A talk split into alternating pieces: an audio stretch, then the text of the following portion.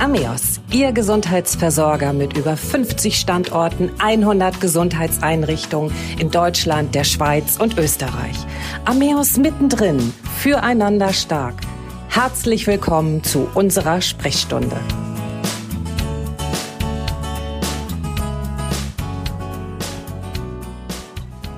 Schön, dass Sie wieder dabei sind, liebe Zuhörerinnen und Zuhörer, wo auch immer Sie uns gerade hören.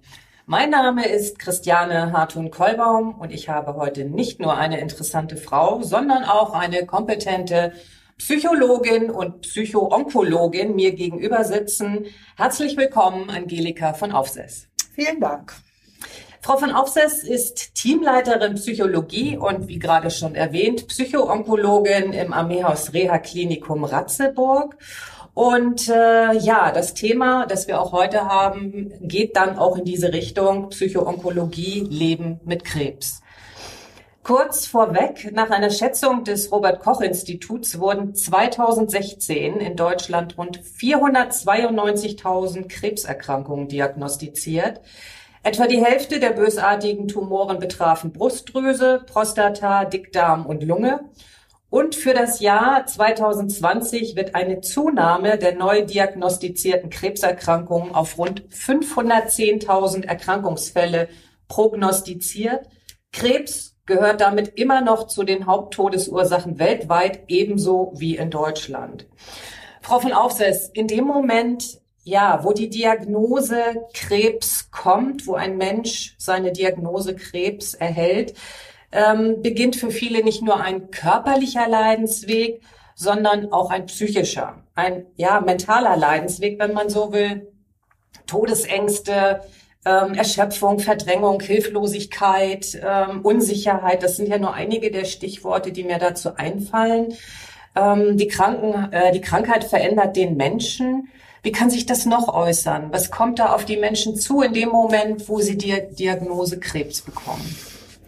Na, das ist natürlich sehr unterschiedlich, auch von Fall zu Fall. Es gibt äh, sehr verschiedene Reaktionen darauf. Es gibt Menschen, die die Diagnose erstmal völlig von sich weghalten und sagen, das bin gar nicht ich, das betrifft gerade jemand anders, äh, was man in der Psychologie eben auch äh, Abspaltung nennt, also etwas von sich komplett weghalten, bis zu dem Moment, wo vielleicht Tage später, Wochen später dann doch die Erkenntnis kommt, das bin ja ich, mein ganzes Leben steht auf dem Kopf.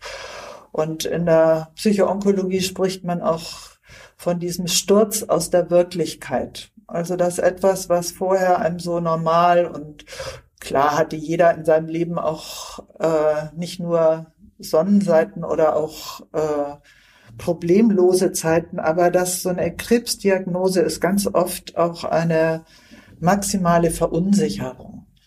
Was braucht äh, jemand, der die Diagnose bekommt? Ähm, klar ist natürlich die medizinische Unterstützung dann ähm, ganz wichtig, aber ähm, wäre es von Vorteil, wenn man auch in dem Moment auch gleich eine psychologische Unterstützung bekommt? Also ich fange mal weiter vorne an. Diejenigen, die die Diagnose übermitteln, das sind ja die Ärztinnen und Ärzte.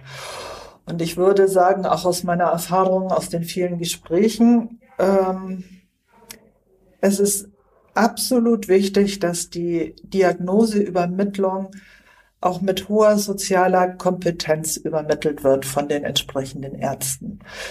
Ähm, solche Dinge wie zum Beispiel, ich habe meine Diagnose am Telefon zwischen Tür und Angel gekriegt oder äh, mir wurde so etwas sachlich kühl übermittelt.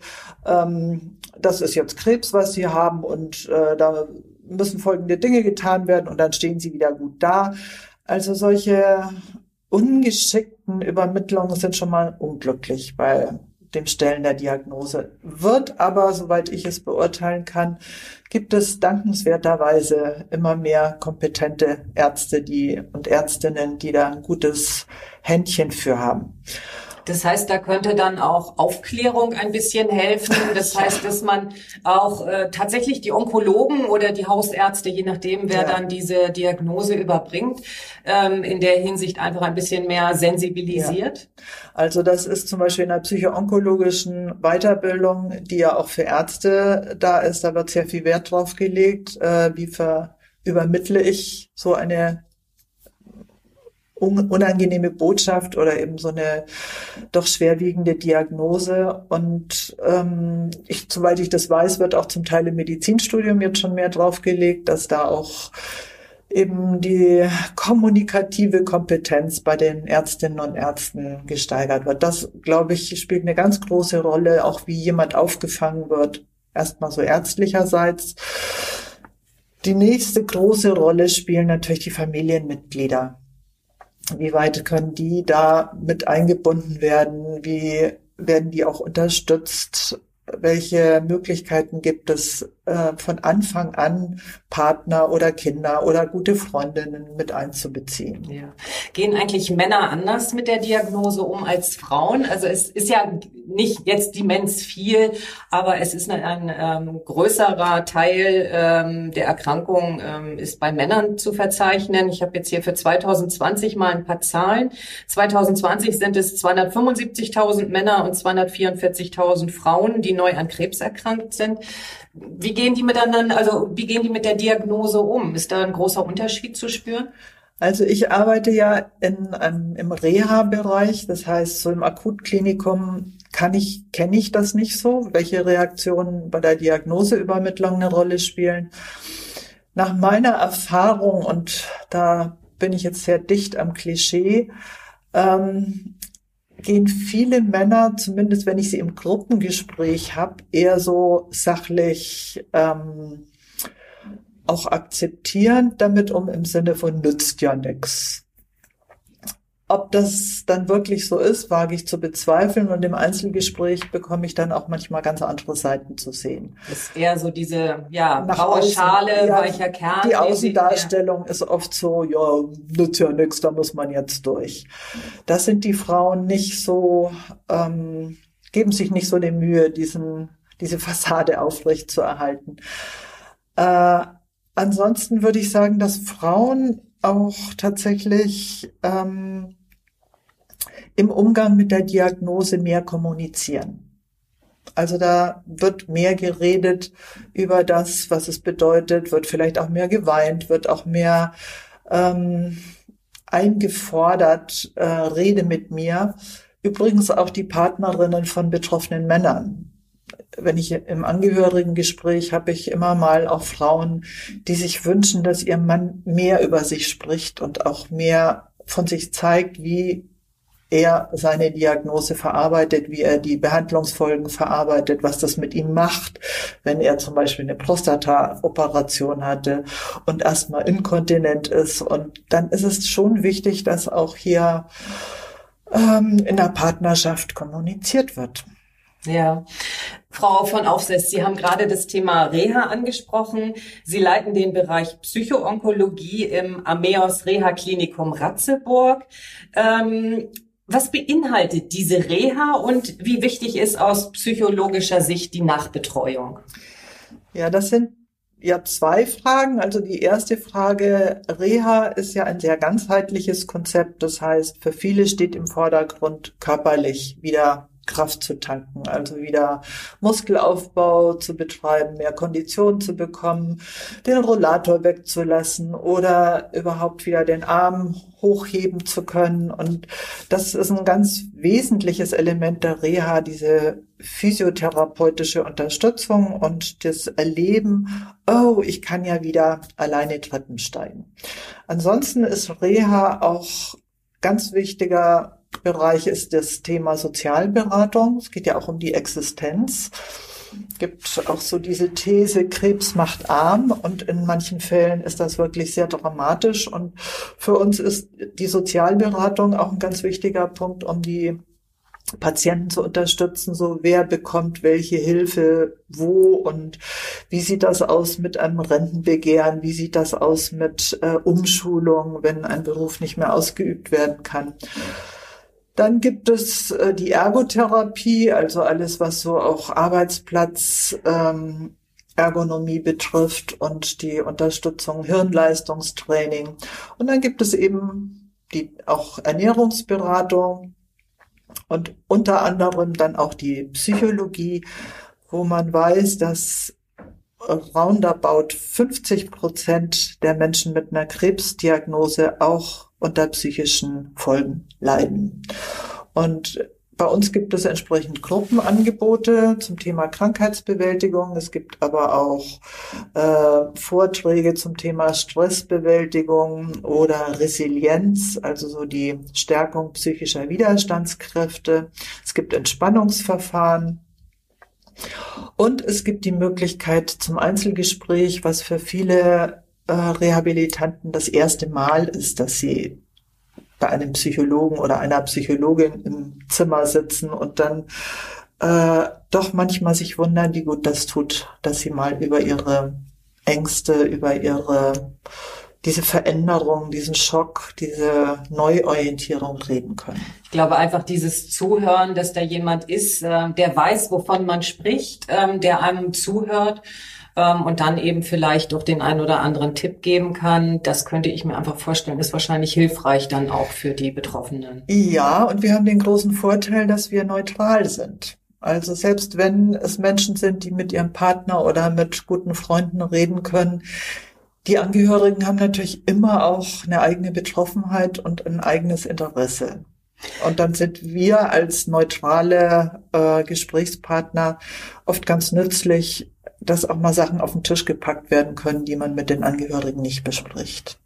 Sie haben jetzt gerade das Thema Angehörige angesprochen. Ähm, oftmals haben ja Betroffene auch nach einer scheinbar, sage ich jetzt erstmal, erfolgreichen Behandlung ähm, Schwierigkeiten in den Alltag zurückzufinden ähm, es ist ja nicht mehr so, wie es mal war. Und das Umfeld reagiert dann zum Teil auch irgendwann mit Unverständnis. Am Anfang ist eine Betroffenheit da, jeder will helfen, sei es eben die direkten Familienangehörigen, Freunde, Verwandte, Bekannte. Ähm, und irgendwann will natürlich jeder so sein normales Leben zurückhaben und äh, für die Betroffenen ist es dann oftmals, könnte ich mir vorstellen, schwierig, ähm, in den Alltag zurückzufinden, weil sie sind nicht mehr die Personen, die sie mal waren. Was würden Sie den Betroffenen raten? Wie sollen sie damit umgehen? Ähm, das ist lustig, weil ich hatte gerade heute Vormittag eine Gruppe, ähm, wo wir über das gesprochen haben, so wie kommuniziere ich mit meinen Lieben, aber zum Beispiel auch mit Kolleginnen, mit Vorgesetzten, also bei meiner Rückkehr in den Beruf. Wie spreche ich über meine Erkrankung und über mich? Und das, was lustig war, dass es so zwei Positionen gab. Also einer sagte, mich nervt das total, wenn ich dauernd in Watte gepackt werde. Ich krieg so einen Hals, das ist für mich gar nichts. Und eine andere sagte, das ist bei mir genau umgekehrt. Bei mir wollen alle, dass es jetzt bitte zu Ende ist und dass wir einen Haken dran machen, dass äh, ich bitte wieder die Alte sein soll. Und beides funktioniert natürlich nicht so gut. Also das in Watte gepackt werden ist keine gute Lösung und das Überfordern ist auch keine gute Lösung. Und es war ziemlich schnell klar, auch ohne dass ich mich da groß einmischen muss, ähm, dass es extrem wichtig ist, hier auch als ja als die von der Erkrankung betroffene Person zu kommunizieren und das zu lernen, darüber zu sprechen. Du, das kann ich gar nicht ab wenn du mir dauernd vorschreibst, ich soll kürzer treten, ich darf dies nicht, ich soll mich warm anziehen, ich soll das nicht essen und ich soll jenes machen.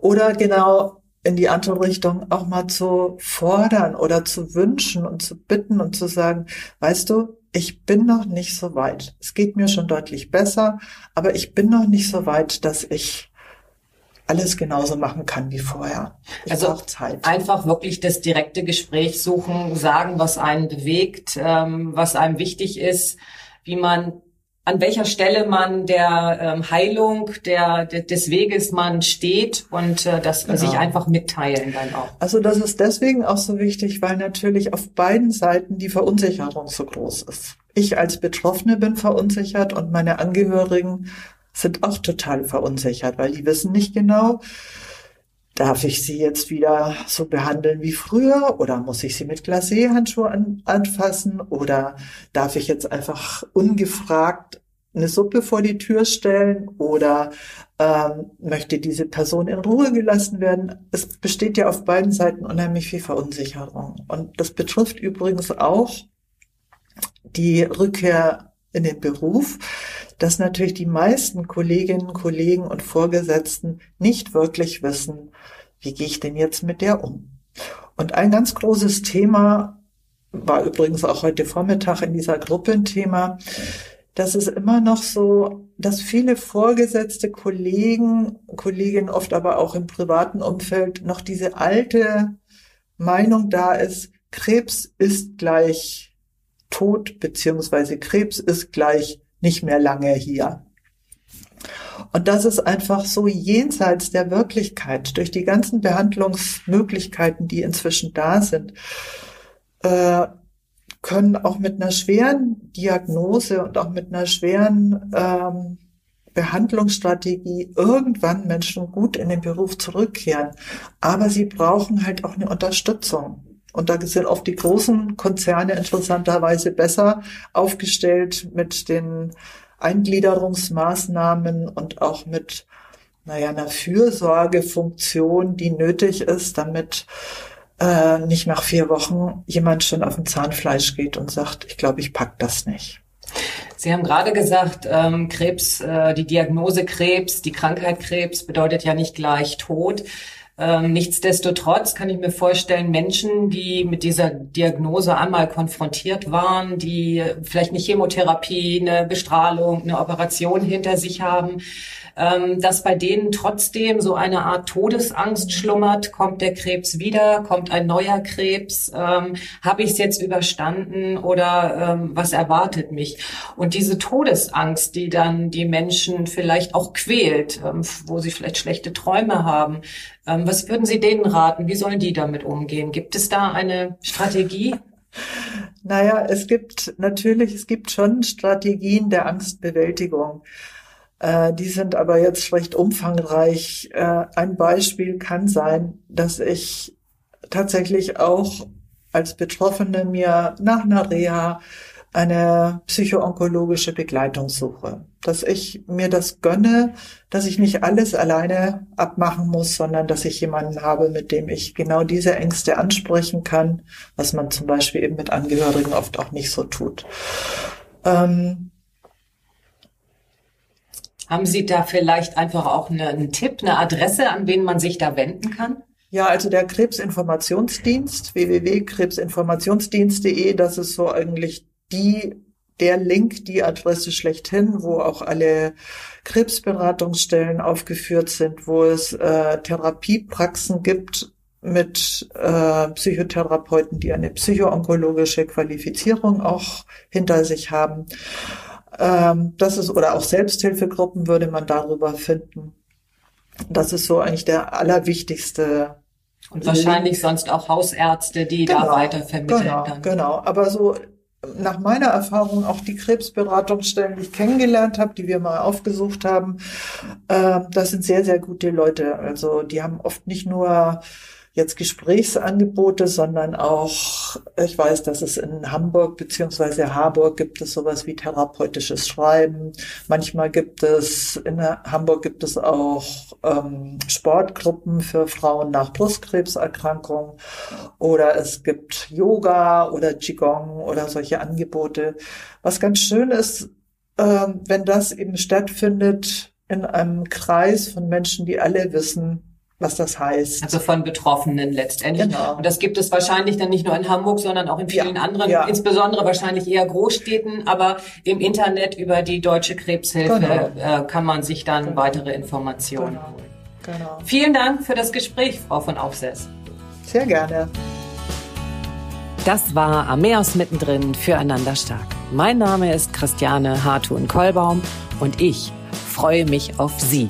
Bis zur nächsten Sprechstunde.